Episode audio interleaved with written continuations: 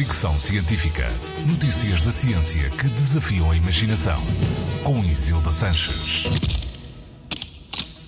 É a primeira multa por lixo espacial, tem o valor de 150 mil dólares. Foi passada pela FCC, a Comissão das Comunicações do Estado americano, a uma empresa de satélites chamada Dish Network, por esta não ter conseguido retirar um satélite que foi desativado em 2022, depois de 20 anos em órbita. Em comunicado, a FCC explica que depois de uma investigação concluiu que a empresa violou regras, eh, leis e o plano acordado em 2012 com o regulador para a mitigação de detritos espaciais em órbita.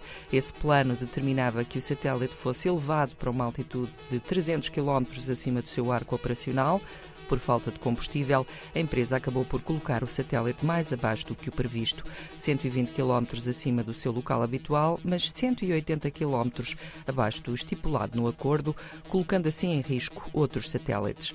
Justificando a multa, a FCC afirma que, à medida que as operações de satélites se tornam prevalentes e a economia espacial avança, temos que nos certificar que os operadores cumprem os seus compromissos. O problema do lixo espacial é real e tende a crescer. Em 2022 foram lançados mais satélites do que nunca antes em 60 anos de atividade espacial. A Agência Espacial Europeia calcula que existam atualmente na órbita da Terra 170 milhões de pedaços de lixo espacial restos de satélites, naves, ferramentas e outros objetos e partículas espaciais de diferentes tamanhos que representam perigo real. Fricção científica.